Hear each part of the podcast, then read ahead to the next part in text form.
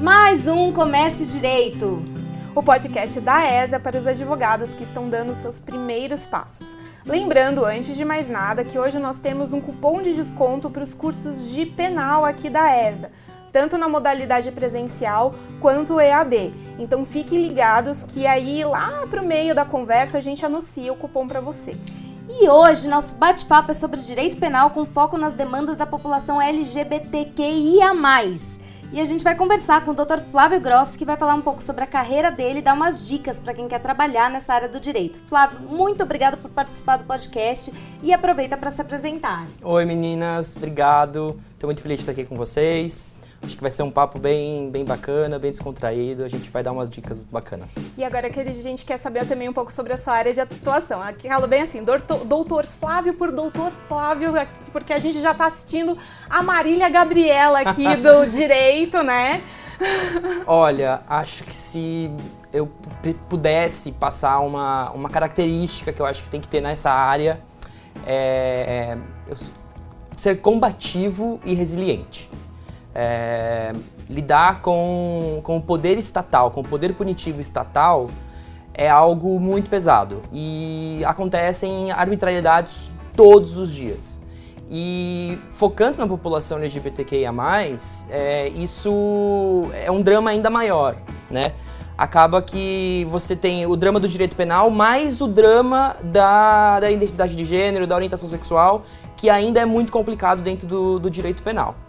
É, então você precisa ser muito combativo, você precisa estar pronto para combater realmente decisões legais, para se sobrepor ao juiz, para falar, olha, você está errado, isso não é assim, é assado, eu vou recorrer, eu vou para o CNJ, eu vou para a corregedoria, ou é, enfrentar um promotor de justiça muito casca-grossa, ou que não faz o trabalho. Delegado de polícia também é sempre muito complicado lidar com a polícia. E você se considera uma pessoa super combativa, assim? Olha, eu acho que sim. Você sempre foi uma pessoa combativa ou isso foi acontecendo? Eu, eu sempre fui muito questionador. Assim, minha mãe fala que, assim, quando eu tinha, sei lá, 4, 5 anos, eu sabia, esse moleque vai ser advogado, certeza. Porque eu era assim, tudo é, tá, mas por quê? Assim, eu sempre tenho que ter uma coisa muito bem fundamentada, muito bem argumentada. Eu nunca aceito não por não, né? Assim, Engolir um não. Não, assim. Eu sou, eu, eu sou uma pessoa, e isso assim, isso tem é, pontos positivos, pontos negativos. Eu sou uma pessoa que raramente engole um jacaré atravessado quieto. Tá. Então, assim, é, sempre fui combativo. Quando eu, quando eu tive meu primeiro estágio, quando o meu chefe conheceu a minha mãe, ele falou: É, o Flávio é muito combativo. então, assim, isso eu tava, sei lá, no segundo ano da faculdade. Eu nem estagiava com direito penal ainda. Então, assim, sempre foi uma característica muito minha, assim, ser muito questionador, muito. Uh, que vai pra luta mesmo. E você tem que ser resiliente, porque, assim. É, todo advogado que atua na área penal sabe que você vai mais perder que ganhar, né? É importante saber isso. É, né? isso é muito importante você ter em mente, porque você acha que, assim, quando você pega o processo e você, pô, faz audiência, você produz uma prova maravilhosa, vem a sentença condenando o teu cliente, decretando prisão. Você fala, nossa, o que, que eu fiz de errado? Não, você não fez nada de errado. Tipo, é assim.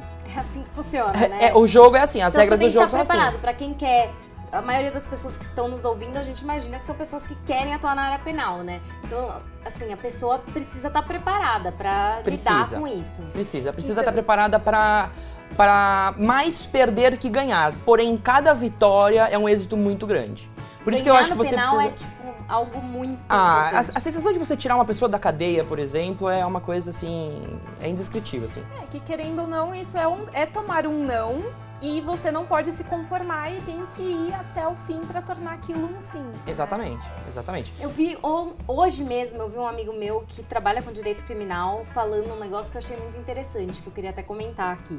É, ele tinha ido visitar um cliente dele no, no presídio e ele falou: Gente, eu tô feliz, eu tenho que ir visitar meu cliente otimista. E é difícil você. Você vai encarar uma pessoa que tá numa situação difícil, às vezes você tem que dar uma notícia não tão boa para ela você tem que ir bem. É. Então, você tem que fazer esse trabalho com você de chegar bem. Então, tem todo esse é. contexto por trás. É, uma característica do direito penal, assim, é muito. Mesmo quando a gente está falando de direito penal econômico, que está muito em voga, Lava Jato, as operações da Polícia Federal, etc. O direito penal, ele sempre vai recair sobre uma pessoa, uma pessoa física. Né? É diferente de corporate law, que você está tratando com entidades de direito privado, empresas. Ah, tem um, um sócio administrador? Tem. Mas quem está ali no papel é a empresa. No direito penal, quem está na decisão do juiz não é a empresa XPTO, é o sócio administrador da empresa XPTO, que é ele que vai ser preso. É aquela pessoa que vai perder a liberdade. É a né? pessoa que tá- é- exatamente. É mais humanidade. É, o direito penal, é, ele é muito humano. Então, quando você vai realmente visitar um cliente é, num estabelecimento prisional, cara, você tem que chegar lá com um sorriso no rosto, mesmo que você vai dar a pior notícia da vida dele. Porque acho que no direito penal, no direito de família, isso...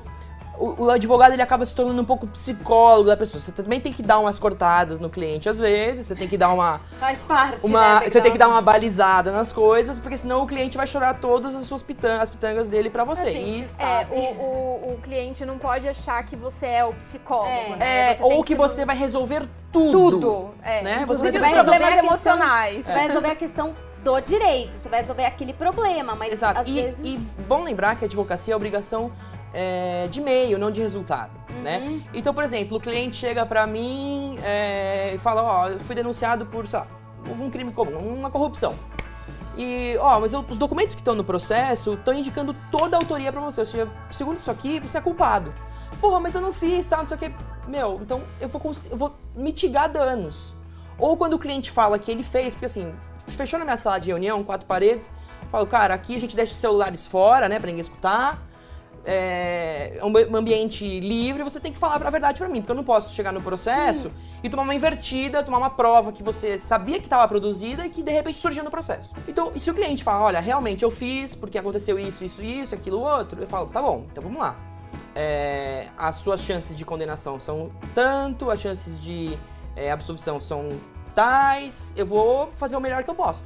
Mas é o que eu falo pra qualquer cliente. Se o advogado, você chega no advogado e, e ele fala assim, a sua causa é fácil, é causa ganha, ou eu vou te livrar isso. dessa, foge porque ele é um péssimo advogado. Sim, a gente sempre fala isso. O advogado, o advogado que fala pra você 100% de É. certeza, tá errado, Não, tá errado. a causa tá ganha. Assim, Mentira. a gente até chega e fala, tem grandes chances de você ganhar. Tudo indica que É. você vai ganhar. Mas também a gente não sabe com quem a gente tá lidando do outro lado. É. O juiz é humano. As pessoas têm entendimento. Às vezes o juiz vai olhar pra aquilo e falar, não. É bom lembrar aquele ditado, né, de cabeça de juiz e bumbum de neném, a gente não sabe o que sai, né? Exato. E no direito penal saem umas coisas bem difíceis de engolir, assim, É, então, então, é a gente. complicado. E outra coisa, é, essa coisa do cliente, a gente sempre fala isso, né? O cliente ele precisa confiar no advogado. Você É. contratou advogado, você precisa contar tudo. Não minta pro seu advogado. É a pior coisa que você vai fazer. É. Fala a verdade. E Ainda mais no direito penal, assim, que tem repercussões muito graves. né? Sim. O direito penal, eu, eu sinto que é a, é, a, é a área mais grave do direito por isso, porque lida Sim. com a liberdade. Qualquer coisinha que acontecer, você, Você perde tá a sua liberdade. Exato. Mesmo que acabou. o cliente é, sofra uma pena restritiva de direitos, ou um sursi processual, que tem que ficar dois anos indo lá no fórum assinar a carteirinha e tal. Cara, é um cerceamento de liberdade. Sim. Você impor a uma pessoa que durante dois, três, quatro anos da vida dela, ela vai ter que ir no fórum toda semana, todo mês, nossa, que martírio, sabe? Bom, faz isso por um mês? Beleza, agora faz isso por quatro anos. Sim, São 48 é, meses. É, é um, é uma pena, É né? uma pena. Você não pode viajar sem autorização do juízo. Uhum. É, é uma pena. É uma pena. E você sempre quis trabalhar com direito penal desde a faculdade? Sempre foi seu sonho? Porque, assim, todo mundo na faculdade ama o direito penal. né? O direito penal é queridinho. Só que você realizou esse sonho da galera. Você sempre quis ou você era um daqueles que não queria e acabou indo pro direito penal? Como é que foi isso? Não, eu era um dos que não queria e foi indo pro direito Olha penal. que louco! É, o primeiro semestre de direito penal, eu tive criminologia, introdução ao direito penal. Eu achei legal, né? Aqueles princípios. Estudo de criminologia, tive um excelente professor, um criminalista muito famoso. Enfim. É, no terceiro semestre da faculdade, tinha direito penal 1, que é a parte geral do Código Penal, né? Começa assim. é, os tipos de crime, etc. É, fato típico, ilícito culpável, aquela coisa. E eu lembro muito bem que no final do semestre eu cheguei pros meus pais e falei assim: olha, podem ficar tranquilos, porque direito penal não vai ser a área que eu vou seguir. Aí meu pai falou assim: ai, nossa, que bom, eu morria de medo que você fosse criminalista. E tudo bem. É o pavor de todos os pais. É o pavor de hein? todo mundo. É o pavor de todos os é, pais. Exatamente. Pais de estudantes de direito. É. É, é o pavor. Fiquem tranquilos, ninguém vai morrer, ninguém vai ser Ó, o assassinado. Flávio está aqui vivíssimo. Vivíssimo, é. Por enquanto. isso. né? Por enquanto tá. Mas é. Assim, não vou, não vou mentir, né? Assim, é perigoso. Tem algumas coisas que são perigosas, sim. Depois a gente comenta. Mas no terceiro semestre da faculdade, então eu decidi que não ia trabalhar com penal. No quarto eu comecei meu estágio. Eu tive um primeiro estágio que foi horror- horroroso, assim, péssimo, terrível. Foi em, em Adoro direito. pessoas sinceras. Em direito societário, eu sofri homofobia dentro do escritório, foi um Nossa! horror. É, então eu deixei o escritório com assim, dois meses no máximo de, de escritório. É, eu era super explorado, não gostava daquilo. E foi uma, uma coisa que, por exemplo, eu nunca aceitei, né? Cara, o estagiário é pra trabalhar seis horas. A minha prioridade é a minha faculdade. Claro. Eu Então. Não, não adiantava assim, você, é, o estagiário é a mão de obra barata. Não, cara, eu tô aqui pra aprender, entendeu? E eu fazia só corner job nesse estágio, ah, vai arrumar pasta, vai fazer tal coisa. Então eu fiquei de saco cheio, procurei um outro estágio, encontrei, pedi demissão, o pessoal ficou bem emputecido. e porque eu saí assim do nada, né? E porque eu não aguentava mais, e eu sabia o que estava acontecendo por trás, assim, eu sabia que tava rolando e-mail e tal.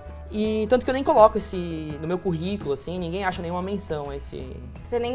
Não, não, assim, eu apaguei Como da se minha não vida. existisse. É, não, não existe mais na minha vida. É, mas se você sofreu... Direito ao esquecimento. É, direito ao esquecimento, exatamente. Não, mas se você, meu, se sofreu homofobia, homofobia num lugar desses, é melhor esquecer Não, mesmo é. que E depois o escritório parte. até se desmantelou, né? Por que será? Ah, por Então, que será? né? Não que eu deseje isso pra ninguém, mas assim, eu- assim, onde acontece uma, uma- um, um assédio moral desses, coisa boa É, não é. porque a coisa não tá funcionando A coisa bem, não tá funcionando né? bem, exatamente. Tá, é, um professor, eu comecei a estagiar num escritório muito grande, full service, é, de um professor da USP, um professor de Direito Internacional da USP. É, a única área que não tinha nesse escritório era Direito Penal. Não, tá. É, e eu comecei a estagiar em contencioso civil. E eu, eu achava importante ter a, a- o contato com o processo. Quando você pensa que você vai fazer faculdade de direito, cara, a primeira coisa que vem à tua cabeça é processo, né? E eu tinha ido pro meu primeiro estágio, aquela porcaria lá, foi direito societário. Não via nada de processo, só alteração de contrato social e tal. E eu não gostava, eu comecei a não gostar, fora as questões pessoais, etc.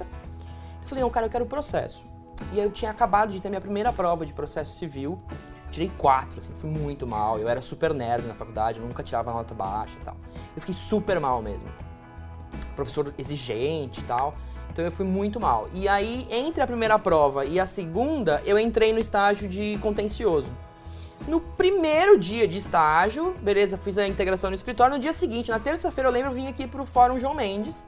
Passei a tarde no João Mendes, vendo o processo e tal. Eu achei aquela coisa decadente, mas muito legal, né? Aquele negócio que você chega ali na vara, as, as, as estantes tudo meio caindo aos pedaços, aquele cheiro de, de naftalina, assim, né? É bem isso. né? O processo digital ainda tava começando, etc. Eu lidava Então- com o Tribunal de Contas. Nossa! Que é. eu, eu nem sei o que é mais decadente, né? Quando você vê, a- a- assim, a parte física, assim. É. É, o cartório do Tribunal de Contas também, aqueles monte de processos É. naquelas pastas Atacava a minha, velhas. a é. minha alergia. É, Ah, chega a é. atacar alergia, Exato, assim. é péssimo, é péssimo. É, eu lembro assim, eu- a primeira coisa que eu fazia quando chegava do fórum era lavar as mãos, assim, saía tudo preto, assim, a água, né? Porque aqueles processos estão lá faz muitos Muito anos, tempo, né? é. Tem, tem Cheguei- processo muito antigo. Eu cheguei a lidar com processos de 1980. Gente, antes da Constituição, sabe? Tipo, era muito velho. Enfim, e então e eu, eu adorei. E aí eu comecei a entender o que era o processo civil, né? Assim, porque na primeira semana de aula, o pessoal, ah, contestação, impugnação à justiça gratuita. Você fala, brother, o que, que é justiça gratuita, sabe? O que, que é isso, sabe? É, você tava bem no comecinho, né? É, você não entende direito e então fui super mal. Aí eu entrei nesse estágio, comecei a, meu, super contencioso, é, alta qualidade o escritório, então é, petições muito bem redigidas, causas muito complexas, contencioso estratégico mesmo. E mergulhei no processo civil, fui estudando, aí recuperei a nota mal que eu tirei, tirei 10, 10, 10, fui, fechei com 10. Só que aí eu passei quase dois anos lá e eu fui é, me aprofundando em direito constitucional na faculdade, que sempre foi minha paixão, isso eu sabia desde antes de entrar no direito.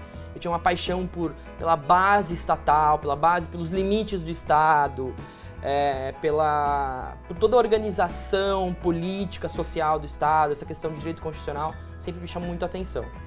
E a questão de direitos fundamentais, direitos humanos, que está intimamente ligada ao, ao, como eu me sentia, né, Claro. enquanto pessoa LGBT. Então, eu fui me aprofundando nisso, chega uma hora que eu falei, cara, tipo, eu não quero mais trabalhar só por dinheiro, né? Porque direito civil é dinheiro, né? É, algumas outras questões não são, mas a grande maioria era dinheiro. E como a gente trabalhava num escritório muito grande, escritório que trabalhava pra gente só para empresas. Eu queria trabalhar com, com pessoa física, né? Com, com, com gente que senta aí na sua, na sua, na sua frente e fala, cara, eu tô sofrendo. E foi, foi um drama, assim, eu passei bem mal, porque eu, eu, eu, o, meu, o meu bolsa de estágio era o dinheiro que eu pagava meu aluguel em São Paulo, porque meus pais moram no interior. Então eu tinha que ter um meio de subsistência. E estágio no direito penal não costuma pagar bem. Então eu fiquei procurando, procurando, procurando, procurando, até uma juíza do Tribunal do Júri, uma fofa, que queria que eu, eu me ofereci pra trabalhar com ela. Ela falou: Tem certeza que você quer vir trabalhar aqui?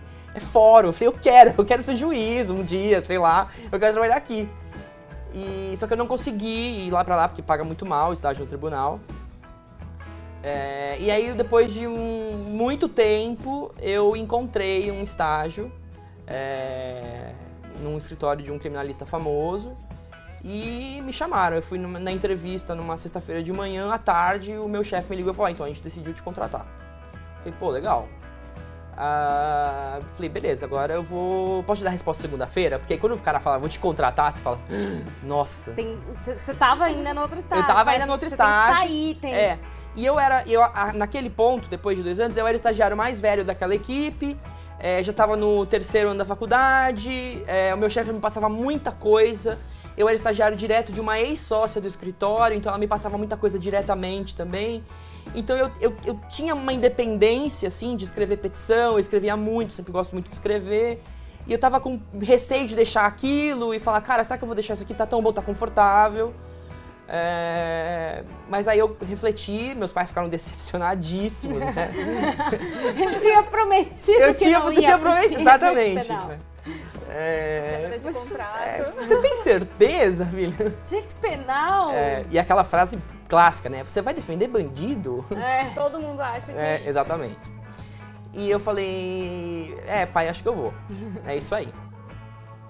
É, então decidi ir pro direito penal, troquei de estágio e foi ótimo, assim. Foi também na primeira semana já fui pro Fórum Criminal da Barra Funda, fui aprender como é que funciona o inquérito policial, é, o DIPO, medidas cautelares, as varas, o júri. Nossa, ah, lembro a primeira vez que eu entrei no Fórum Criminal eu tava assim em êxtase, né? Falei, ah, cara, acho que eu, que eu me encontrei. É, e foi assim que eu, que eu me introduzi no, no direito penal. Então esse foi o seu divisor de águas, esse estágio. Foi, foi um divisor de águas, foi onde eu aprendi muita coisa, eu sou muito grato a eles. É, um beijo pessoal. É, sou muito grato a eles, foi, foi quem me iniciou mesmo no direito penal. E a questão da população LGBTQIA+. Quis trabalhar com essas demandas porque faz parte do seu universo? Por que, que você foi por esse caminho? Como que foi isso? Como que você conseguiu também ir por esse caminho, né? Então, no, no direito penal, é, o direito penal no Brasil, infelizmente, ele é muito amplo, né? É, quando meu pai falou pra mim, mas você vai defender bandido? E eu falei, pai, então a questão não é que eu defender bandido, é defender pessoas, né? É, claro que existem pessoas más e pessoas que cometem crimes graves e elas merecem defesa, né? Então, primeira coisa que eu pensei quando eu fui, é, que eu saí do estágio, né, e comecei a advogar sozinho, foi, foi refletir sobre qual é o público que eu quero atender, né? De que forma eu quero trabalhar, né? É, a forma é, é alto nível acadêmico, então assim, é, petições, as minhas, as minhas petições não podem ter uma vírgula errada, um acento fora de lugar, é, não tem um erro de digitação. É, as teses são teses é, muito bem escritas, não é nada, nada automático. Não é nada de escritório de massa, né? Não, que atende uma não, galera. Não, é uma boutique de direito penal, altamente especializada em direito penal, que só faz isso, né? Uhum. É, e eu, a forma era essa. Eu, eu, entendi que a forma eu queria fazer desse jeito. Eu queria fazer uma coisa de muita alta, de muita qualidade. É, agora, o público, quando eu fui decidir o público, eu falei, cara, é, a gente está vivendo um momento de. um momento de resplendor do direito penal, né? Com o direito penal econômico. Né? Uhum. Então temos nomes aí renomadíssimos do direito penal econômico, que começaram com Lava Jato, Mensalão, etc. É, e pessoas, então, têm escritórios de advocacia que só trabalham com Sim. direito penal econômico. Uhum. E se eu for. Se eu tem tenho, bastante tem, agora, tem né? Muitos. e eles estão ganhando espaço agora. Exatamente. É, e na verdade isso já existia, porque antes de Lava Jato existia Mensalão, Satyagraha, a Operação Sanguessuga lá em Guarulhos, que eu, eu atuei como estagiário nessa, nessa operação. É, tinha outras, mas não, não, recebia tanta atenção midiático, né? A Lava Jato é, foi, é um fenômeno. Lançou todos é. esses escritórios. Nem vamos entrar nesse viés, porque senão eu já vou estragar a entrevista e começar a falar da Lava Jato. A gente faz outra pra Isso. falar. Ah, ó, se vocês quiserem que a gente faça outro podcast só pra falar de Lava Jato, a gente pode fazer. É só vocês comentarem lá no Instagram, quando tiver a nossa foto, lá vocês comentam, queremos Lava Jato. Isso mesmo, a gente faz um... metendo pau mesmo, fazendo vários comentários. É...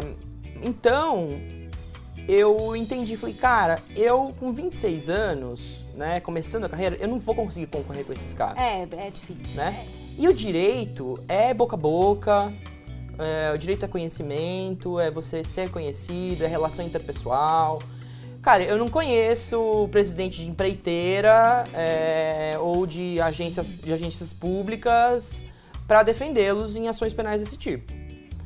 É, de outro lado, eu tava numa. Eu, tava, eu sempre pesquisei na faculdade a questão dos direitos LGBTs, porque sempre foi uma coisa que me atingiu diretamente. Claro é, e a questão da situação carcerária. É, assim, o drama né, da, da população é, privada de liberdade. Então eu falei, cara, pra, eu tenho que começar do jeito que todo mundo começa. Eu vou pegar todo tipo de crime é, e vou atender essas pessoas da melhor forma possível e entregar o meu objetivo, que é uma defesa criminal de altíssimo nível.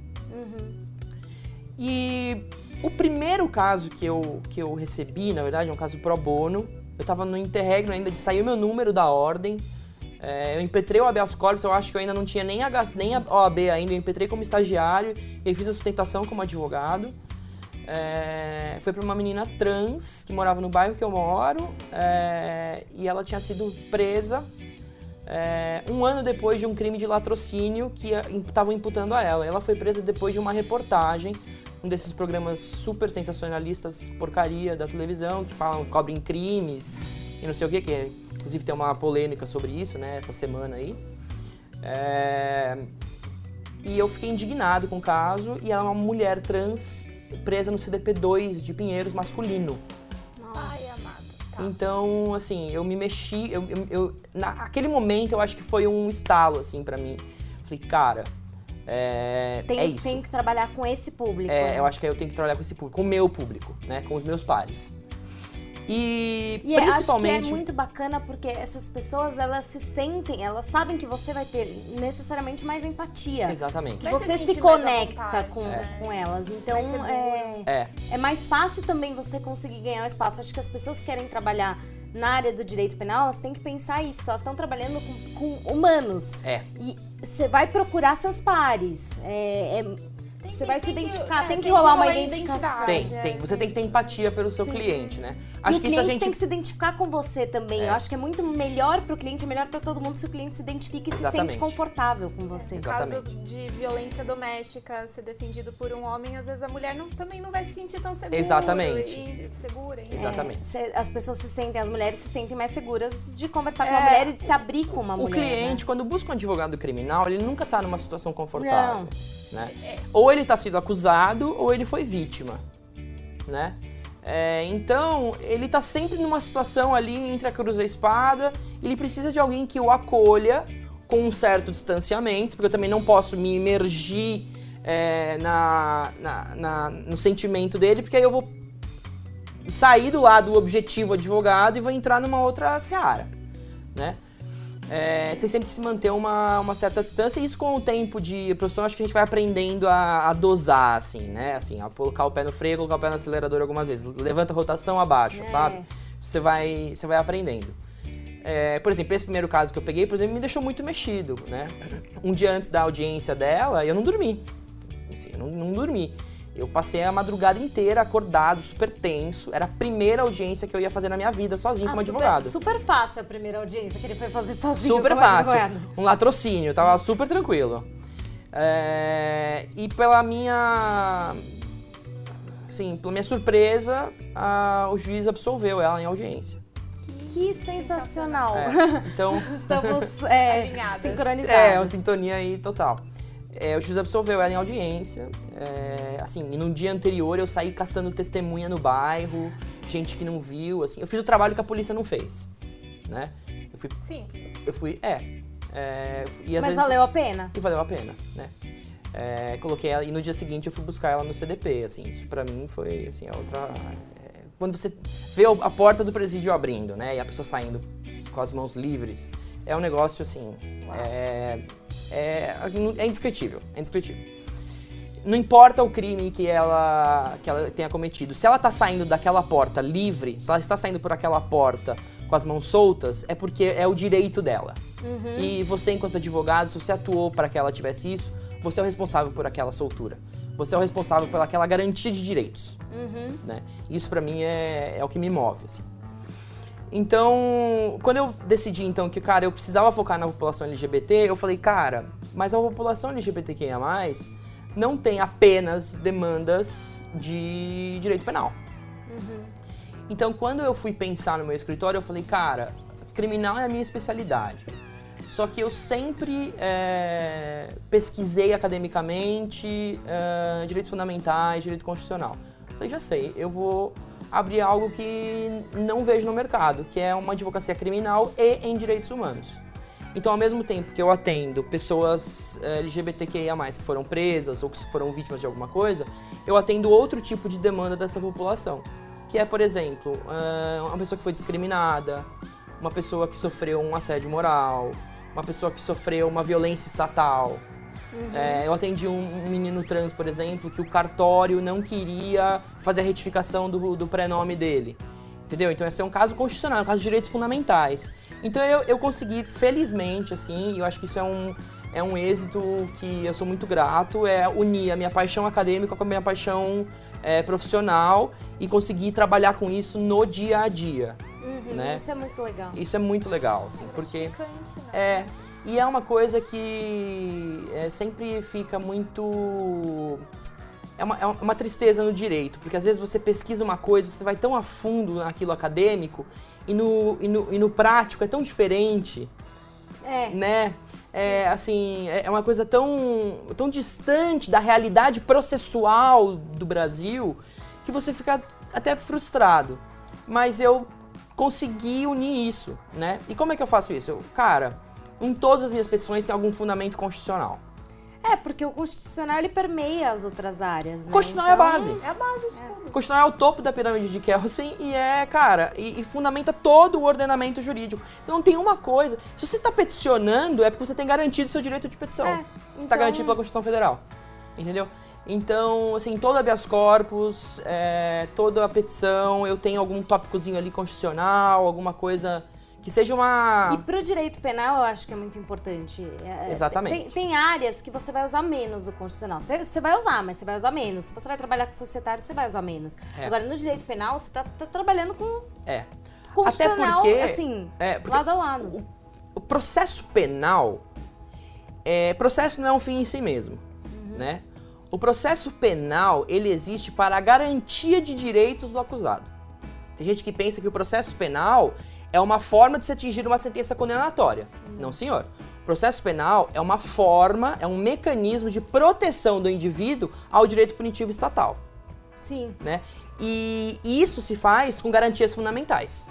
Ampla defesa, plenitude de defesa no júri, contraditório, juiz imparcial, decisões fundamentadas, bem fundamentadas, que estejam é, em ligação com as provas dos autos. Tudo isso é constitucional. Tudo isso é constitucional. Né? É, Nulum assim, crime, nula pena, sine previa legem. Assim, tudo isso é, é o fundamento. Tá no, tá no Código Penal, tá na Constituição Federal, tá em, em- em, por exemplo, em pactos internacionais de direitos humanos. Para eu, por exemplo, pedir a transferência dessa trans para um presídio ah, feminino, eu usei Pacto de São José da Costa Rica. Né? Então é super importante mesmo. O constitucional é, é fundamental. E é sempre como se chamasse a atenção. Ó, isso aqui tá na Constituição, porque essa questão do penal às vezes mexe com essas questões de raiva, de tem que punir, tem que prender. É. E aí a gente vai chamando atenção. Então, tá na Constituição. Então, tá em pactos internacionais. E é importante você sempre fazer esse tipo É. de, de coisa. E é aí que entra um pouco a minha característica ser muito aguerrido, assim. É, porque você vai encontrar no seu, no seu dia a dia no penal é, juízes muito. com uma mão muito pesada, que dosam a pena de uma forma muito elevada, que decretam uma prisão muito ilegal, com promotores que é, se distanciam da realidade que está nos autos. É, e você tem, que, você tem que ser o meio termo de levar um segundo ponto pra lá e falar, juiz, vamos lá, olha isso aqui, olha isso aqui que eu tô te trazendo, escuta o meu cliente, pro delegado de polícia. É, não é bem assim que o- o- não aconteceu bem do jeito É, que estão pintando. exato, é. E, e é Vamos voltar história, para a né? realidade e olhar para o que aconteceu mesmo. É, toda história tem três versões, a sua, a minha e a verdadeira. Exatamente. né? E no, no direito penal, a gente, no processo penal, a gente trabalha com a verdade real. Eu não gosto nem de falar com a verdade real, eu falo da verdade possível. Uhum. Porque a verdade real, real, real é um mito criado pelos Sim. processalistas penais. Mas é algo que é, o- é o que você almeja, mas no processo você consegue a verdade possível, que foi o que foi possível você entender a partir das provas amealhadas É, porque você, autos. você não tava lá, você não. Assim, é, é a visão que Exato. você vai ter das pessoas que investigaram. Você vai Exato. ter visões partido, partindo das investigações. Hoje então, assim, mesmo, antes de vir aqui é- é pra encontrar vocês, eu, tá- eu tô trabalhando numa ação penal é, de descaminho, é um crime é, de contrabando, mais ou Uhum. menos, é, que aconteceu em 2008. Nossa. Então, assim, eu tava com o meu cliente e fala, cara, não lembro, faz 12 anos, né? Então, a gente vai atingir a verdade real ou a gente vai atingir a verdade possível? Possível, não, não tem como. Faz muito tempo. Você tem Exatamente. ali o que foi colhido e, meu. Bom, e para quem tá ouvindo, e até o que a gente né, sempre ouve em relação ao direito penal é que precisa ter estômago. Ah, Você acha que precisa ter estômago? Você desenvolve esse estômago com a prática? Co- Como que você lida emocionalmente com as questões? E quais outras características você acha também que precisa ter um penalista? tá. Que são assim, Vou- não dá pra você ser um advogado penal se você não, não for uma pessoa assim. Tá. Eu acho que não dá pra você ser um advogado criminalista se você não acreditar em defesa pra todos. Assim, independentemente de qualquer condição. Independentemente do crime que está se imputando à pessoa. Então, eu vou, eu vou unir um pouco as duas tipo, perguntas. ai, você vai defender bandido, o direito criminal não é pra você. Não, exatamente. É, até porque o seu cliente vai chegar na sua mesa de, de reunião e ele não vai falar eu sou bandido. Né? A não ser que você vai trabalhar para alguém que tenha como método de vida ou a prática de crimes. E essa pessoa também tem direito à defesa. Sim. Diga-se de passagem. Né? É, O direito à defesa gente- é para todos. O direito de defesa é para todos. É constitucional. Em nenhum né? momento a Constituição fala, olha, quem cometeu o crime e É. assume que cometeu o crime não, tem direito, à defesa. Exatamente. Por isso que é tão complicada a questão do plea bargain, do acordo de não persecução penal, etc.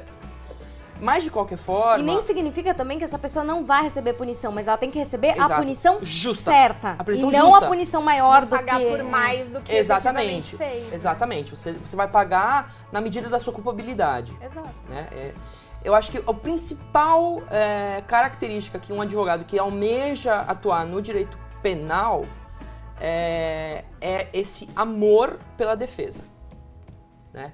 É, se o seu cliente está falando que não foi ele, e você tem que acreditar nele e seguir com isso até o final. Até a última instância. Seja a STF, seja a Corte Interamericana de Direitos Humanos, seja o que for. É, se você não acredita no seu cliente, é melhor você nem é pegar esse caso, é né? difícil, é difícil. É, e ao mesmo tempo, é, você tem que acreditar também é, no trabalho. Porque nem todo cliente que senta na tua mesa de reunião, ele é, ele é inocente. Uhum. Né? Tem clientes que são culpados, claro. E que vão te falar isso, inclusive. E que vão te falar, mas você vai ter que olhar se o processo está sendo bem feito. Uhum. O advogado está lá para isso, para fiscalizar o processo, né? Em tese deveria o Ministério Público fiscalizar isso também, né? Mas o Ministério Público é parte. Então, enfim, essa coisa fica um pouco mitigada, assim, né? Então, ah, uma, uma busca e apreensão, por exemplo, é, ilegal. Mas nessa busca e apreensão eu encontrei todas as provas, a polícia encontrou todas as provas contra o meu cliente. Cara, é nulidade absoluta. Anula É, tudo. a- a- foi ilegal. Você tem É que... o exemplo, por exemplo, da Do Operação. Satyagraha, que o STF anulou inteira, porque foi isso, a Polícia Federal cumpriu um mandado de busca e apreensão em um lugar que não estava discriminado no mandado de busca e apreensão. Anulou tudo. E assim, do mesmo jeito que o advogado tem que fazer tudo direito, o Estado também tem que fazer Exatamente. tudo direito. Porque se o advogado faz alguma coisa errada, vai ser nulidade. Por que, que tem que ser o mesmo. Exatamente. Não pode ser dois pesos, Duas duas, medidas. medidas. Exatamente, Fê. É, então, eu acho que a principal característica é essa, assim, é esse amor pela, pela defesa. E, a questão do estômago, você acha que precisa E acreditar que a no seu trabalho, que o seu trabalho está sendo uma boa defesa e se empenhar para isso, né? E para isso você tem que sempre se atualizar, você tem que fazer um trabalho de alto nível, né? Você tem que é, estar conectado com as boas práticas advocatícias. É, isso eu acho que vale pra quem tá ouvindo, pra qualquer área da, da advocacia. É. Você precisa estar sempre se atualizando. O direito muda. É aquela. Porque- sempre- aquela, aquela historinha quando você tá pra entrar na faculdade. Ai, o que você vai fazer? Direito. Ai, vai ter que ler muito, né? Vai. O Vai. resto da sua vida. O resto da sua vida. Você vai ler todo dia, o dia inteiro. O seu trabalho vai seu ser trabalho é É, ler, o seu ler. trabalho é ler e escrever. Ler e É, escrever. basicamente. Não importa se Ler, você vai trabalhar com e contencioso. falar. É. Não importa se você vai trabalhar com contencioso, consultivo, se você dá parecer. Você vai ler e estudar. No A máximo, disseminação- algumas pessoas conseguem até tirar essa parte do falar, porque tem advogado que não precisa Exato. falar no trabalho. Agora, assim, ler Ler e e escrever, escrever. você não vai passar sem não, essa. exatamente, exatamente.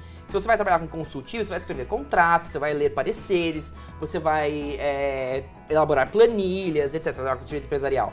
Se você vai trabalhar com direito contencioso, você vai fazer sustentações orais, audiências, é, diligências na rua, você vai acompanhar um oficial de justiça, você vai cumprir um mandado de busca e apreensão junto com o oficial, com a polícia, entendeu? É, isso tá do dia a dia, né? O, o- o cotidiano forense tem que ser executado com excelência. Sim. Se você não faz isso, é, meu amigo, procura outra área, porque. é, porque e Ai, assim, não gosto de ler e escrever. é, então, amigo, assim. vai procurar outra coisa. Direito não é a tua Direito praia. não é tua praia, exatamente. E, e o direito penal, como eu venho dizendo desde o começo, é muito sensível, né? É uma coisa muito é, grave, Sim. né? Então você tem que. Cara, você tem que estar com tudo na ponta da língua. Eu, eu tenho essa visão pra mim, é, é isso que eu levo pra mim.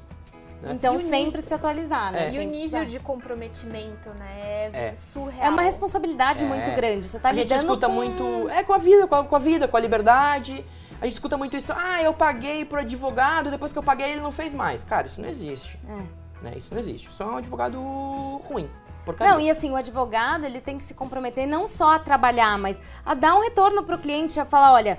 de- Atualizar, é, dar um feedback. Eu não falei com você, eu passei uns dias sem falar, tô, tô retornando agora, mas não aconteceu nada no seu processo. Tô passando pra te Exato. falar que nada aconteceu, eu não tenho muito o que fazer nesse momento, a Exato. gente tem que aguardar, mas ó, fica tranquilo, estou acompanhando. Exato. Porque o cliente, principalmente na área penal, o cliente tá ali tenso, né? É. O, o, o advogado precisa manter o cliente O atualizado. processo é dele, né? Não é, o do processo advogado. é dele. exatamente. E é muito engraçado porque é, às vezes você esquece que é um processo e que é doloroso para aquela pessoa, Uhum.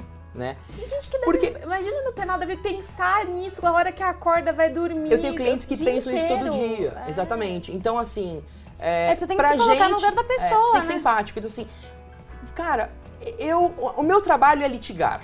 Uhum. O meu trabalho é escrever petição, impetrar habeas corpus e despachar com o juiz. Daqui eu vou, vou despachar com o juiz, vou no tribunal. Enfim, o meu cotidiano é esse. É isso que eu faço. Agora, se eu cair e fa- fazer uma fratura exposta no joelho, é óbvio que eu vou achar aquilo um absurdo. E o médico que vir me atender, ele vai falar: ah, tá tranquilo, a gente resolve isso aqui em cinco minutos. Pá, beleza. Por quê? Porque aquele é o cotidiano dele. Sim. O meu cotidiano é processo. E o cliente chega na minha sala de reunião, o cotidiano dele não é processo. É tipo uma fratura exposta É, pra você. Exato. Exato. O- o- Exatamente. O processo dele é a, a sua fratura exposta. Exatamente, o processo para ele é minha fratura exposta. Então, é, é, é aquela. É, a familiaridade do, do, do trabalho.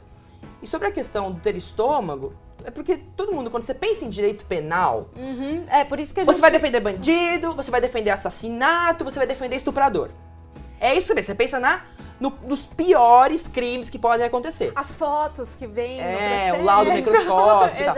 Assim, eu me realizei, por exemplo, o dia que eu fui acompanhar uma necrópsia. Eu fui no Instituto de Medicina Legal e acompanhei uma necrópsia. Vi toda a abertura do cadáver, é, é, crânio, cérebro, essas Se coisas e algum dia você for de novo, me chama, que eu Chama. adoraria, adoraria viver essa experiência. A Daina não vai participar. A Daina não quer. A Daina não. Ela, dispensa, ela passa. Eu vou assim. Não se você me chamar, eu dou um tá? jeito de. de, tipo, des- é, desmarcar os compromissos só pra ir. Combinado, eu eu, te chamo. É, é difícil ir, assim, Imagino. é, mas, cara, é, para quem trabalha com, com direito penal, é, é muito importante você saber de onde vêm as coisas que estão no processo. Um laudo necroscópico, um laudo de lesão corporal, por exemplo, ele vem do Instituto Médico Legal. E Então, eu queria entender como é que eles trabalham. Sim, isso deve ser fantástico. E isso é muito importante, né? Então, assim, é, você precisa entender é, como é que é produzido um laudo, como é que se tira conclusões, como é que, como é que, o, que o médico que está ali orientando a, necro- a necrópsia, que é feita pelo assistente de necropsia, é, como, é que, como é que você descobre a trajetória da bala? Se entrou por Nossa, onde, saiu por onde? sensacional Se foi de baixo para cima, de cima para baixo. Eu gostava É. dessa parte na teoria. Na prática, Então, olha que engraçado, eu não tive medicina legal na, na faculdade, eles teve. suprimiram, é.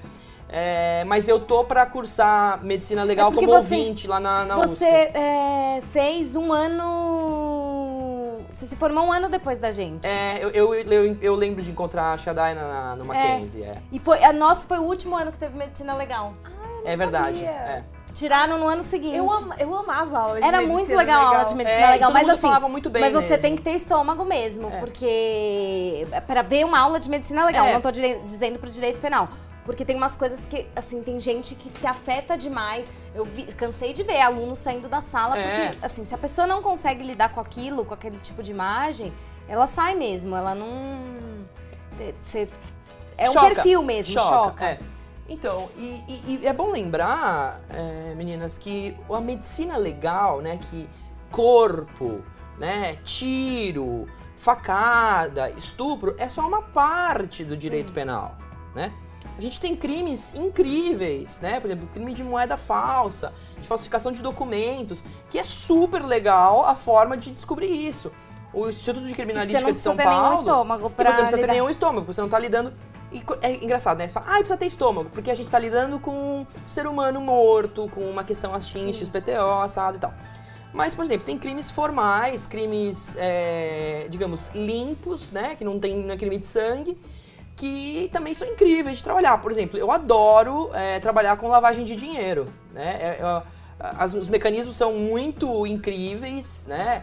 É, tem cheio de filmes sobre o tema e etc. Séries, tem uma série muito boa que eu gosto. É difícil de entender lavagem de dinheiro.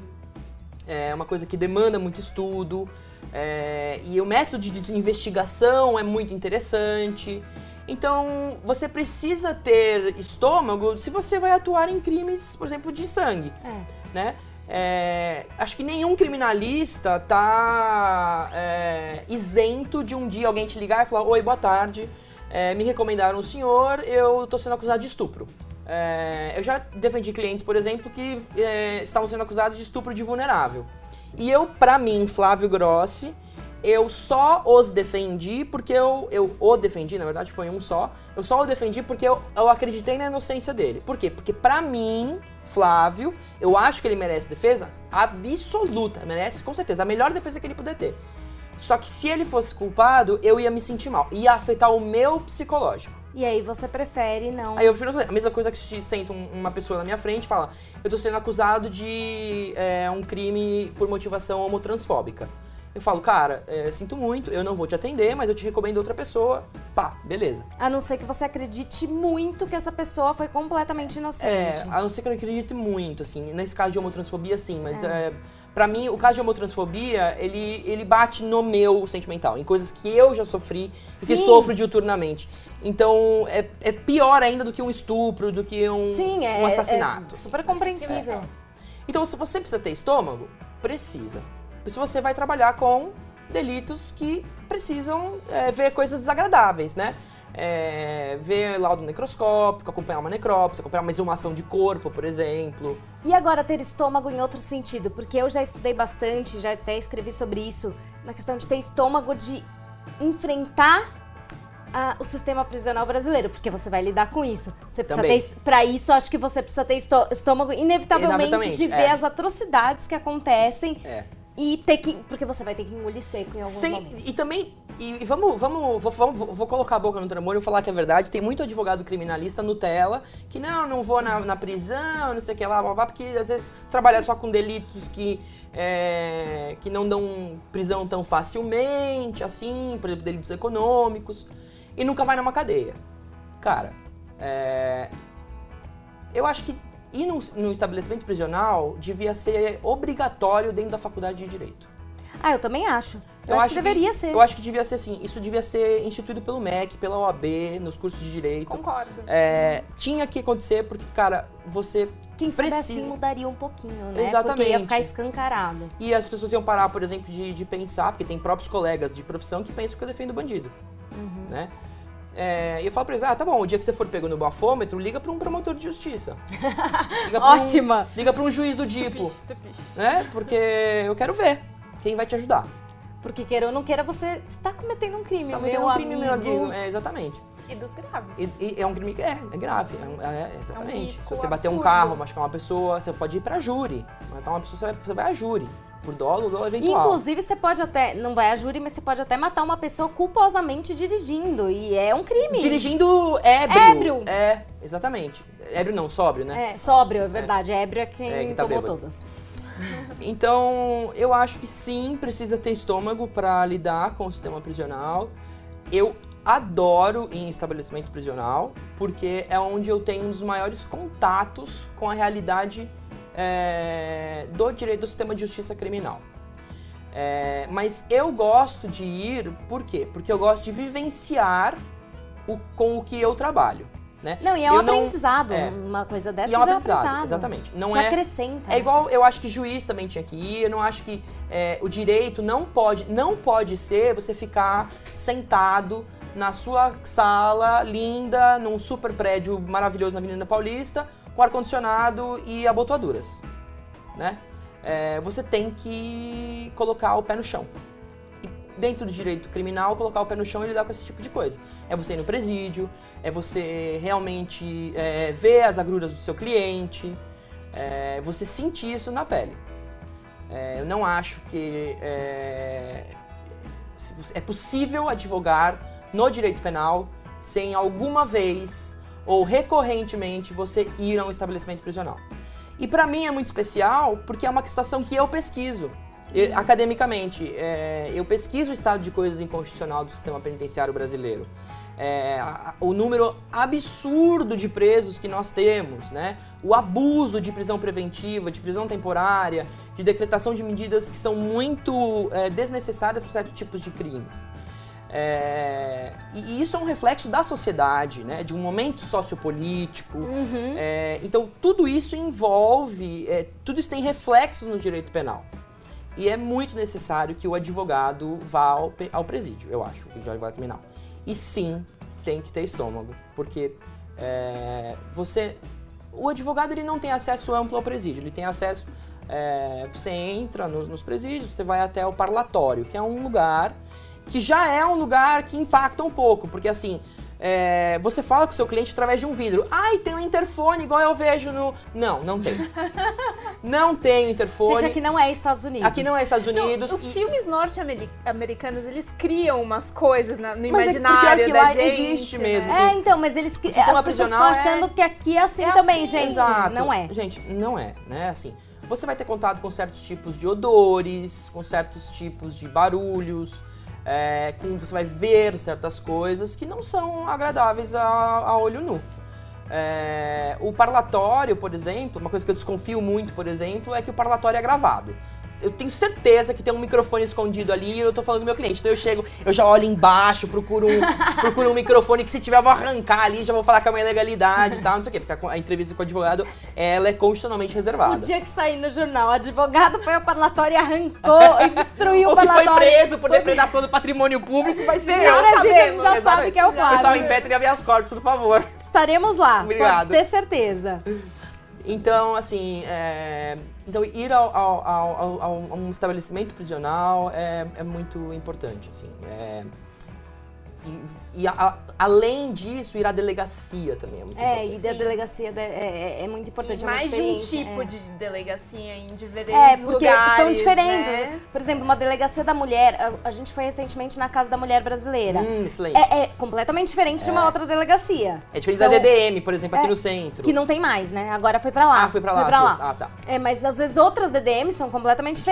Diferentes. E aí você vai em outra delegacia, é outro tratamento. E às vezes você você tem a sorte de chegar numa delegacia e te tratarem bem. Bem. A gente foi numa delegacia lá em Barueri, que a gente foi bem tratado. Na sequência, a gente foi em outra, que é, assim, a, carto- a- a cartorária, né? Que é, uma- é um, é um Uhum, cartório. escrevente. Já, a escrevente, já tratou a gente meio na- polícia. naquele caso que a gente foi em Barueri. A primeira, a A gente gente foi mais secona. é, assim, o né? cara, o cara deu toda a orientação de o que, que a gente tinha que fazer pra conseguir era uma prova que a gente tava conseguindo pra um caso civil.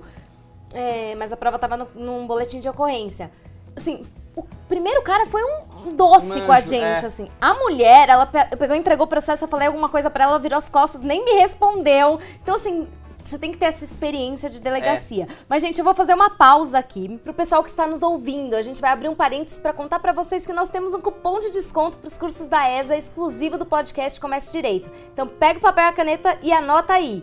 O código é Comece Penal 10. Gente, 10 em número, tá? Não é 10 escrito. Comece Penal 10. Utilizando esse código, vocês terão 10% de desconto para fazer qualquer curso de direito penal na ESA, presencial ou EAD.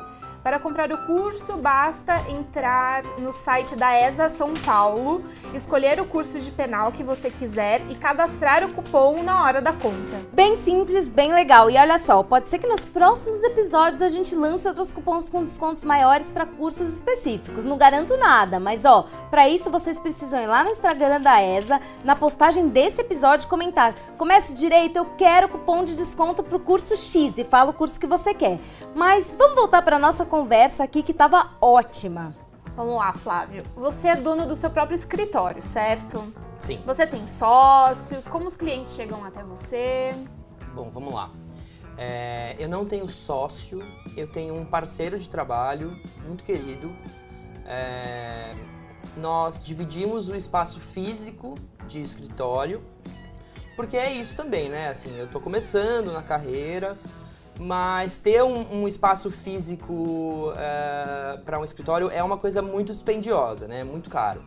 Então nós temos um espaço compartilhado, não é um coworking, é um escritório que tem o meu e o dele. Ele também é criminalista, então o que, que nós estabelecemos para nós? Uma parceria de trabalho. Então, alguns trabalhos que chegam para ele, ele traz para nós trabalharmos juntos. Alguns que chegam para mim, eu levo para ele para nós trabalharmos juntos. Essa é a nossa dinâmica de trabalho.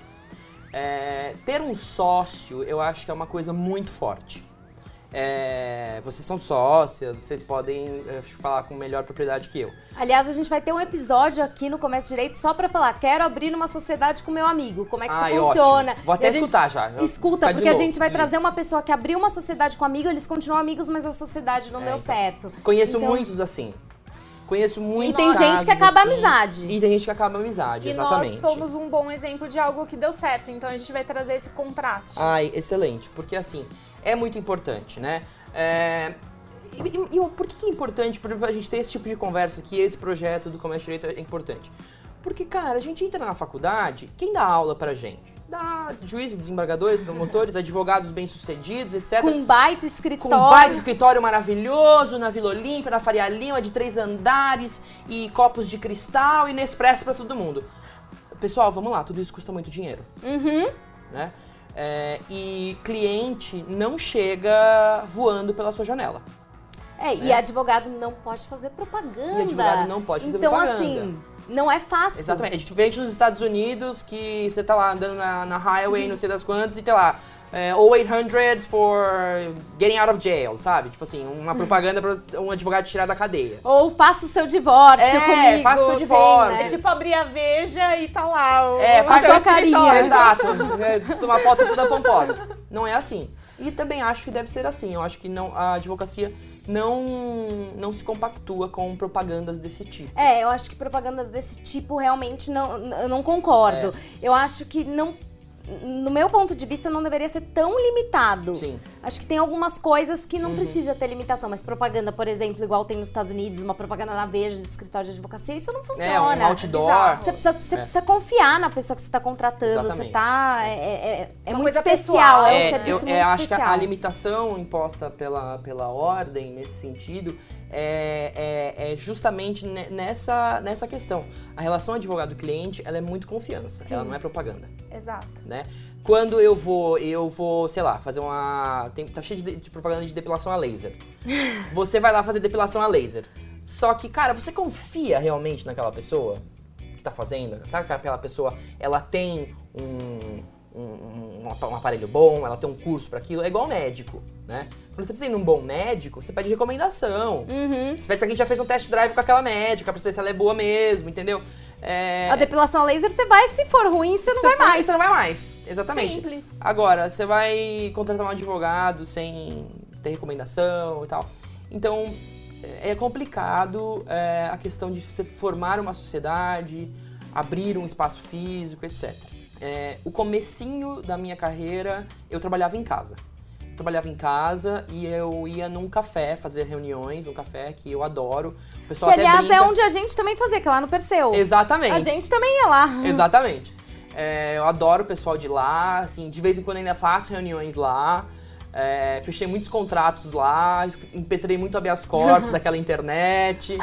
É, mas é, é- e, e era bom, porque eu sou uma pessoa que eu não gosto de ficar. Eu não gosto de trabalhar em casa, eu não gosto de ter um. Eu tenho um escritório no meu apartamento, etc. Mas todos os meus livros, a minha biblioteca inteira fica no escritório. Eu gosto de ter a rotina de todo dia sair, colocar a gravata e ir pro escritório. A Dai, né, assim, Igualzinha, eu sou aquela pessoa que se eu, se eu cair da cama de pijama, eu sento no computador e assim, eu rendo por 16 Então, horas eu sem não. parar, assim. Eu não. Eu funciono Alguns bem. dias isso funciona? Funciona, claro. Pô, se- sei lá, tive uma insônia, eu vou trabalhar de casa, beleza. ou Tá chovendo muito, a cidade tá alagada, vou trabalhar em Ah, casa. sim. Meu, que privilégio, beleza. Mas para o diário, eu gosto de vir pro escritório. É, E além disso, é, o fluxo de cliente é uma coisa bem incerta e é serviço, né? É serviço. E o advogado, ele não tem uma loja, uma vitrine que ele tá ali aberta e você e vai entrando cliente à torta e à direito, né? Não, pelo contrário. Então, o que eu venho percebendo é, você tem que escrever artigos, publicar, Você tem que é, se mostrar, você né? tem que se mostrar e, e, e aí é mostrar aquela parte que eu valorizo, que é a parte da alta qualidade técnica. Exato. Então você tem que escrever artigos, é, se envolver em questões polêmicas, é, prestar uma informação para um jornal que divulgue seu nome. É, tudo isso ajuda no seu, na sua divulgação, na divulgação do seu trabalho, né? É, claro que não vai cair 50 casos de mídia por você para você por mês, mas um que cai, você já vai fazendo um nome, aparece aqui, aparece lá, uma matéria que você publica, uma entrevista que você dá numa revista, num jornal, é, uma nota técnica que você solta, um processo bom que você ganha. Então tudo isso é, faz parte é, da divulgação do, do seu trabalho. E é uma construção, né? Não adianta a pessoa querer achar que ela vai abrir um escritório e que no dia seguinte vai surgir um monte de Não. clientes.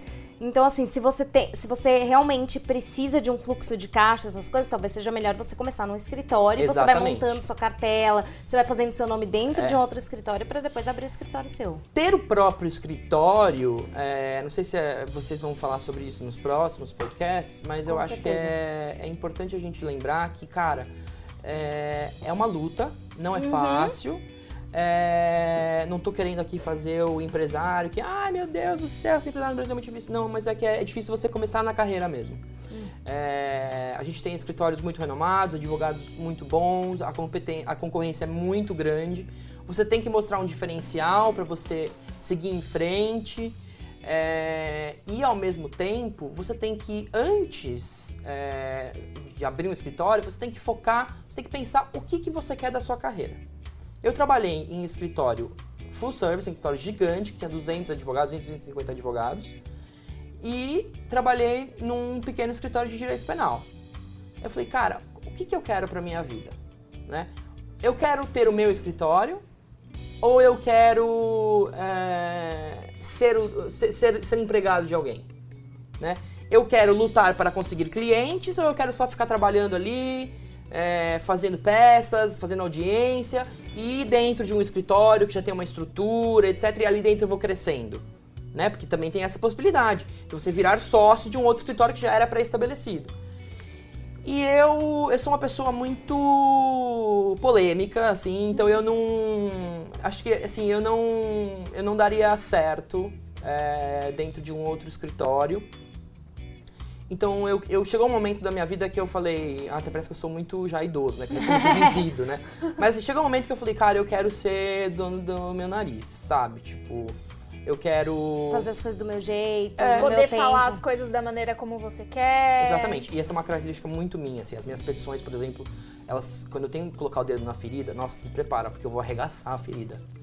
Entendeu? Eu sou muito enfático em algumas coisas. Aquela coisa que eu falei, que eu sou muito combativo. Foi uma coisa que sempre nos escritórios que eu trabalhava, eles tiravam, né? Eles, eles não, isso aqui, não, você não pode falar isso aqui. Então, por que, que eu não posso falar? É, eu, né? eu, eu quero falar, Eu esse quero é o falar. meu Eu perfil, quero falar esse e eu vou assumir eu. o risco de falá-lo. Né? Eu vou assumir o risco de falar isso aqui. É, E agora você provavelmente está vendo que em muitos casos funciona. Funciona. Funciona. É, em alguns casos você tem Até que dar uma recorrida, mas funciona. É, mas é, até porque é, precisa existir esse contraponto, né? Precisa ter quem fale, porque se Sim. ninguém falar, fica todo mundo colocando panos quentes e E as as coisas não é, mudam. as coisas Imagino não que mudam. ainda mais no direito penal, pra você realmente criar ambientes de mudança, você tem que colocar o dedo na ferida Exatamente. e abrir a ferida mesmo. E o sistema de justiça criminal no Brasil, ele é falido, né? É, a, gente condena, a gente condena pobres, pretos e periféricos. Essa a gente chama os três pesos Uhum. do direito penal. É, assim, a, a- a população carcerária é, é de miseráveis, é, que não tem acesso a um bom advogado. Sim. né? Então, é, e aí entra aí o trabalho importantíssimo da Defensoria Pública, né? Mas é, nisso você tem que pensar antes de você abrir o seu escritório, né? Qual vai ser o seu público, qual vai ser a sua faixa de preço, qual vai ser o nível do trabalho que você vai entregar, né? É, que tem que ser, vai, vai ser condizente com a sua qualificação técnica e com o preço que você vai cobrar também, né? E, é, e você tem que sopesar tudo isso para ver se vai valer a pena, então, você ter o seu próprio escritório, se você, ou se você vai trabalhar com alguém, se você vai ter um sócio. É, todas essas questões não são resolvidas de um dia para o outro. É, e eu acho que elas não, elas não são estáticas. Sim. Hoje eu não tenho sócio, mas quem sabe mês que vem, ano que vem, né? É, as coisas podem mudar. as a coisas vida é podem dinâmica, mudar. né? A vida é muito dinâmica e o direito ele ele é vivo, né? E as condições de trabalho também são, Uhum. né? É, então é preciso que você se adapte, algumas coisas ser resiliente, né? Você ser flexível. É, muda aqui, muda lá. Então agora eu vou, não sei, eu vou para um coworking, ou agora eu vou trabalhar na minha casa de novo. É, vou investir em tal coisa, ou eu vou fazer um mestrado fora do país, que é uma pretensão que eu tenho, por exemplo. Tudo isso tem que ser sopesado, né? É, ser um profissional autônomo tem os seus prós, mas tem, também tem contras. Então Uhum. fale pra gente quais são os prós e contras Especialmente de trabalhar com, com direito, penal. Tá. Ahn, nossa, vamos lá. Bom, o- o- um dos prós é, eu acho que é poder falar é, coisas que certas pessoas não falariam. Esse é, esse é um pró que eu tenho para mim. É um pró que eu tenho para mim, assim. É, por exemplo, ah, eu, eu- igual no processo civil, quando um cliente é condenado, ele é obrigado a pagar custas de- do processo penal, que são bem caras. Giram em torno de dois mil, dois mil e poucos reais. Ah, é? Eu nem, nem sabia que tinha É. custas né, na condenação. É, pois é, tem. É, mui- e é bem lógico, assim, porque às vezes as custas é, são maiores do que a pena de multa, que é de um salário mínimo. Entendeu? Oi. É muito desigual. E a- é- aconteceu essa semana mesmo, um cliente muito pobre, é um caso pro bono que eu trabalhava. é, a juíza intimou ele para pagar as custas, senão ia mandar para Procurador de Estado para fazer execução fiscal, etc. E então eu protocolei uma petição é, pedindo justiça gratuita. E ela deu um puta despacho, assim, bem mequetrefe, falando, olha, é, é ilógico pensar que o sujeito que é representado por advogado particular não tem dinheiro para pagar custas processuais. Então junta aqui o seu, o seu imposto de renda. Eu falei, tá bom, vamos lá. Eu, eu, eu digeri esse jacaré por alguns dias. Eu fiz uma petição de sete páginas para ela, dizendo que eu era um advogado pro bono, que o meu cliente, como foi visto durante a instrução processual, ele, ele tem problemas psiquiátricos, ele trabalha como entregador de pizza, ele ganha no máximo um salário mínimo por mês, como já foi provado e como ele afirmou numa pergunta da própria juíza que estava na audiência. É, eu falei, é um abs... é ilógico é pensar que uma pessoa que ganha um salário mínimo teria condições de custear 2.500 reais de custas processuais. E na Faz o lata, menor né? Não sentido. parcela em 12 vezes no cartão. de jeito nenhum. É guia do Estado e paga no cacau. Não, e assim, se você não paga, escreve endividativo e meu amigo, Meu amigo. se prepara pra dobrar, Exato. triplicar. E aí vem um bloqueio judicial na sua conta depois, Uhum. né? É... Porque às vezes você nem tem dinheiro na conta, então vai vir o bloqueio essa, essa judicial questão, e- exato. Essa questão, por exemplo, da esse esse, esse- essa petição que eu, que eu contei pra vocês, esse eu, eu vejo que foi um pró, por exemplo, de trabalhar é, sozinho, né? Eu malhei a, a- a juíza e a lógica dela, e se eu tivesse no escritório, eu jamais poderia ter feito isso. Ia ser uma petiçãozinha de uma folha, juntando a declaração de imposto de renda, ou, sei lá, um olerite, Uhum. entendeu? E não, e eu quis, eu, eu, eu dei uma militada, assim, sabe? Então eu falei da Você necessidade tem liberdade de... militar quando você advoga sozinho. Exato, você tem, a você você liberdade também de falar, de entrar em certos embates, né? Que eu não tenho medo de entrar. Porque, por exemplo, eu sempre escutei muito assim, não fala isso, o juiz está julgando o teu cliente, pensa no teu cliente. É óbvio que eu estou pensando no meu cliente. E é justamente que eu vou falar o que eu acho que é melhor falar pra ele. Então, eu, eu, eu, eu não ligo se o juiz ficar ofendido com o que eu vou falar. Se ele, se ele é, condenar o meu cliente por causa disso, é categoricamente ilegal e a gente vai recorrer. E eu vou pra, contra ele na, na, na, na corregedoria. É, então, assim, eu não tenho medo de discutir com delegado, com polícia, com juiz, com promotor, nunca. Porque eu acho que a gente não pode se acovardar. Com certeza. É, né? Ah, o ditado famoso, né? A advocacia não é para covardes. Advocacia criminal não é mesmo para covardes. Né? É, já, já fui ameaçado de prisão, já teve polícia que tirou a arma pra mim. Eu falei, cara, pode guardar, sabe? Tipo, aqui a gente trabalha com petição, corregedoria e habeas corpus. Você escolhe o que você quiser, entendeu? Bom, agora falando dos contras, é, é difícil o fluxo de clientes no começo de carreira é, é complicado. Até porque o, direito penal, especificamente, tem uma peculiaridade. É, o cliente que te procura como vítima ou como acusado, é, ele não planeja ano que vem cometer outro crime e te procurar de novo. Né? Pelo contrário, ele pensa em nunca mais ele te ver, em- né? Exatamente, né? Ele pensa em nunca, ele não quer nunca mais te ver, né? O cliente ele tem vergonha, inclusive, de ir no seu escritório, é, é complicado. É, então, é diferente, por exemplo, do direito civil. Pô, você fez o divórcio do cara, beleza, mas você vai, vai vender um negócio, você pede pro teu advogado fazer um contrato, aí depois você vai viajar, você tem que pedir autorização pra você viajar com o filho, você pede pro mesmo advogado.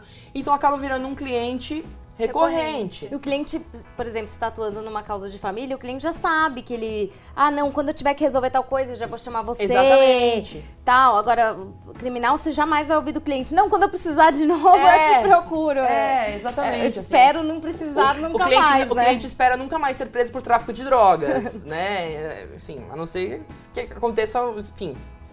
É, então isso é um contra, né? O outro contra é que em algumas situações sim pode ficar perigoso. É, por exemplo, eu atuo numa causa contra a polícia militar. É. Então eu consegui a denúncia de um. é, na justiça militar especializada, consegui a denúncia de um policial que atirou com bala de elastômero nos meus clientes, com a mão pra cima tal. E ele falou absurdos, ele foi. Ele, postou coisas homofóbicas sobre os meus clientes, que são heterossexuais até. Enfim, tem toda uma história, e assim, por exemplo, quando eu entrei nesse caso, quando eu consegui a denúncia e, e o réu me conheceu, eu, por exemplo, excluí redes sociais, né? Eu trabalhei num caso, por exemplo, no carnaval passado, que eu tive que impetrar um mandado de segurança contra o presidente da República, meu nome saiu também em notícias, etc. Básico. É, então, assim, é, chega, chegam ameaças, chegam xingamentos às vezes, e tudo isso você tem que achar formas de se blindar. E é muito engraçado Tá vendo? porque... Não, é, não é só influenciador digital que tem hater. Não, não. Advogado criminal também, Também tem tem hater, hater. exatamente. Eu lembro de um Ó, o caso... estômago aí de novo. É, o olha o estômago. Ó, o estômago aí. Eu lembro de um caso que eu era, eu era estagiário ainda nesse escritório que eu trabalhei. Eu tinha uma audiência em Ber- meu chefe, né, tinha uma audiência em Bertioga, era uma audiência de homicídio na condução de veículo. E foi bem dramático assim. O cliente, o Ministério Público alega que ele estava alcoolizado, bateu numa moto e duas pessoas morreram e a mulher estava grávida. Então, assim, aquela família daquelas duas pessoas, aquela família ficou realmente devastada. E quando a gente chegou no fórum, tinha uma puta manifestação, com cartazes, camisetas e tal, não sei o quê. E na hora da gente sair do fórum, por exemplo, aquele negócio assim, eu tirei meu blazer, dei pro cliente cobrir a cabeça, enfiei ele no carro rapidinho, a polícia segurando a galera pra não jogar pedra na gente. Assim, existe, existe. É só um pouquinho perigoso. Seus pais estão felizes, né? Seus pais falam, ai, que lindo. Pai, mãe, tá tudo bem. Tô vivo, tá aqui. Tá tudo bem. Isso acontece, são é, ossos do ofício. E você tem que aprender formas, né? De lidar com de lidar com eles. Se blindar também. E se blindar, exatamente, né? É, você vai ver promotor de justiça, advogado, delegado sendo mal educado com você também.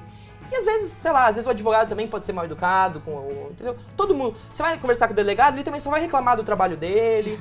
Eu não reclamo do meu trabalho, eu amo o que eu faço. Né? Mesmo que tenha os percalços, é, eles são manejáveis. E, assim, só pra gente fechar esse bate-papo, que foi sensacional, é, eu queria que você deixasse alguma mensagem para as pessoas que estão ouvindo, que querem trabalhar com direito penal ou que queiram trabalhar especificamente com a população LGBTQIA. Se você quer trabalhar com direito penal e com a população LGBTQIA+, você tem que ser muito empático, você tem que aprender a enxergar a dor do outro e se colocar no lugar do seu cliente para fazer uma boa defesa. É, o direito penal ele, é, ele demanda muita qualidade técnica, mas ele demanda muita qualidade humana. Sem humanidade a gente não consegue justiça. Gente, obrigada por nos ouvir. É, nos próximos episódios, além de muito conteúdo bacana, nós também teremos outros cupons de desconto, então fiquem ligados. É isso aí, gente. Abraço para vocês e fiquem ligados aqui no Comércio Direito.